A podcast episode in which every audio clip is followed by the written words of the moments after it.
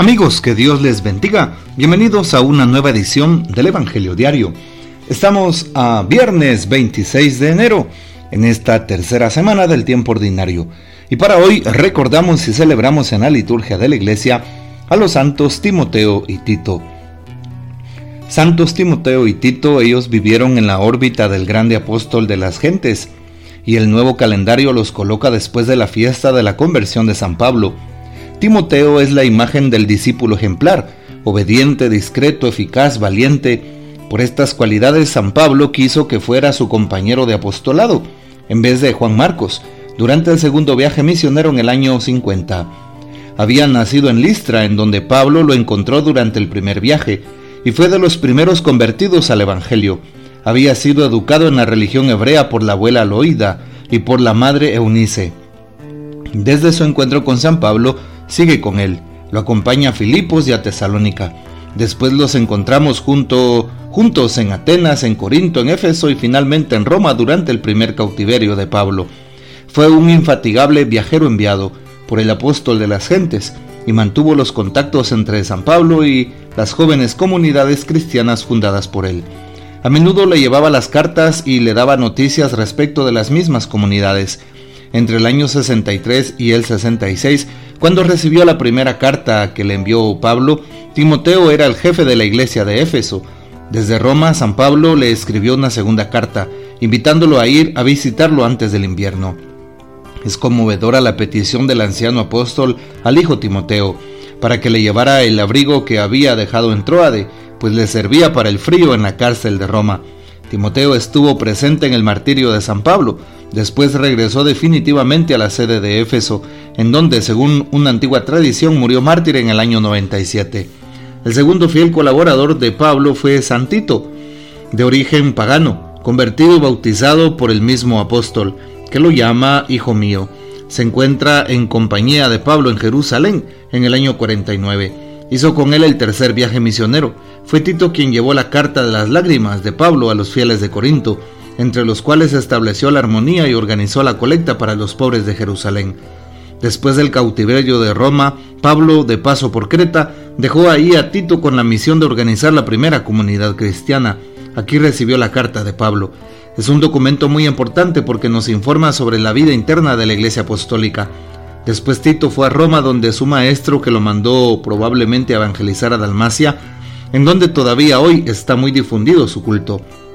Una antigua tradición históricamente no confirmada dice que Tito murió en Creta en edad muy avanzada. Muy bien, tanto la carta de Timoteo y de Tito son las famosas llamadas cartas pastorales en el Nuevo Testamento, porque bien sabemos que los santos Timoteo y Tito fueron obispos de la iglesia fueron dentro de los primeros consagrados por los apóstoles, en este caso por San Pablo, y pues tienen precisamente esa función de dirigir las comunidades de aquel lugar. Pidamos pues la poderosa intercesión de estos grandes santos mártires y obispos, San Timoteo y San Tito.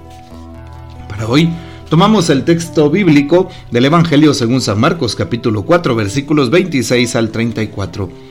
En aquel tiempo Jesús dijo a la multitud, el reino de Dios se parece a lo que sucede cuando el hombre siembra la semilla en la tierra, que pasan las noches y los días, y sin que él sepa cómo la semilla germina y crece, y la tierra por sí sola va produciendo el fruto, primero los tallos, luego las espigas y después los granos de las espigas.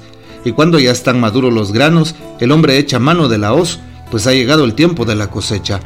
Les dijo también, ¿Con qué compararemos el reino de Dios? ¿Con qué parábola lo podremos representar? Es como una semilla de mostaza, que cuando se siembra es la más pequeña de las semillas, pero una vez sembrada crece y se convierte en el mayor de los arbustos y echa ramas tan grandes que los pájaros pueden anidar a su sombra. Y con otras muchas parábolas semejantes les estuvo exponiendo su mensaje, de acuerdo con lo que ellos podían entender, y no les hablaba sino en parábolas, pero a sus discípulos les explicaba todo en privado. Palabra del Señor, gloria a ti, Señor Jesús. Escuchamos pues este texto bíblico y justo hoy al celebrar a los santos Timoteo y Tito escuchamos en la primera lectura la segunda carta del apóstol San Pablo a Timoteo en el capítulo 1 del 1 al 8, cómo San Pablo se presenta por voluntad de Dios y conforme a Jesús nuestro Señor, lo envía esta carta a Timoteo, su querido hijo en el Señor, ¿verdad? Y bueno, pues San Pablo em, recuerda esa carta de las lágrimas con la cual envió a este gran personaje a llevarla a los Corintios. También nos damos cuenta cómo se propone otra lectura que podría ser como primera, San Pablo a Tito, el capítulo 1 del 1 al 5, dando testimonio San Pablo de, de ambos de sus alumnos, tanto de Timoteo como de Tito. Ojalá que nosotros también seamos fieles colaboradores del reino, ojalá que nosotros nos identifiquemos con un maestro que es Cristo Jesús, y ojalá que tú también te dejes acompañar. San Pablo acompañó espiritualmente a aquellos sus hijos en el Señor y en la fe. Ojalá que tú también te dejes acompañar por un sacerdote, por un director espiritual y busques también esa figura. San Pablo fue director espiritual de aquellos hombres, como lo fue de Bernabé. También hoy qué importante es para mi crecimiento personal, para mi crecimiento espiritual, para mi crecimiento cristiano, buscar un director espiritual, una persona sabia, una persona que, que te ayude, una persona que te guíe, sobre todo una persona, claro, debería de ser aquella persona con la que te identifiques y sepas que está ungida por Dios, que goza de esa sabiduría.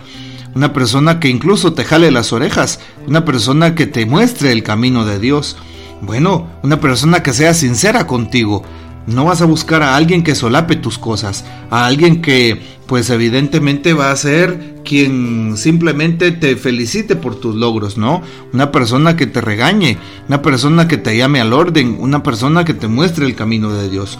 Bueno, pues de esa manera podríamos también hacerlo. Así que búscalo, ponlo, eh, ponlo en oración y Dios pondrá aquella persona idónea de iglesia y sobre todo aquel sacerdote que sabes que podrá ser tu director espiritual, tu compañero, tu acompañante espiritual. También hoy San Marcos en el capítulo 4 nos presenta esta escena en donde el reino de Dios Jesús lo compara. ¿Lo compara con qué? Con una semilla en la tierra que va germinando y produce muchos frutos. Y así debemos de ser debemos de dar muchos frutos, debemos de, de, fructificar. Sabemos que el Señor ha sembrado esos granos en nuestro corazón y en el silencio de nuestra vida debemos aprender a amar, aprender a perdonar, aprender a vivir como Cristo lo pide y así daremos frutos en abundancia.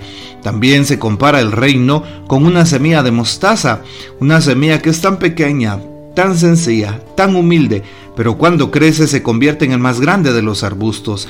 Y por eso es la invitación nuestra a que en el silencio de la vida, en el interior del corazón, vayamos meditando las palabras de Cristo y las hagamos vida, las hagamos práctica, para que demos el ciento por uno y pues que nuestra vida sea grande. ¿Cómo vamos a ser grandes siendo los más humildes, los más sencillos, los últimos? Y de esa manera el Señor nos pondrá en el primer lugar. Y de esa forma también hoy se nos explica que en muchas parábolas Jesús iba explicando de lo que se trataba el reino de Dios. Ojalá que cada uno de nosotros también pueda eh, acercarse a Dios, fortalecer su fe y pedirle a Él que nos acompañe, que nunca nos desampare, que ojalá podamos ser testigos fieles del Evangelio, de la verdad, en donde quiera que nosotros nos encontremos. Así que te invito para que lo hagas y de esa forma podamos entonces darle gracias a Dios por todas sus bendiciones. Que el Señor nos bendiga, que María Santísima nos guarde y que gocemos de la fiel custodia de San José. Y la bendición de Dios Todopoderoso, Padre, Hijo y Espíritu Santo descienda sobre ustedes y permanezca para siempre. Amén. Comparte este audio y hasta mañana.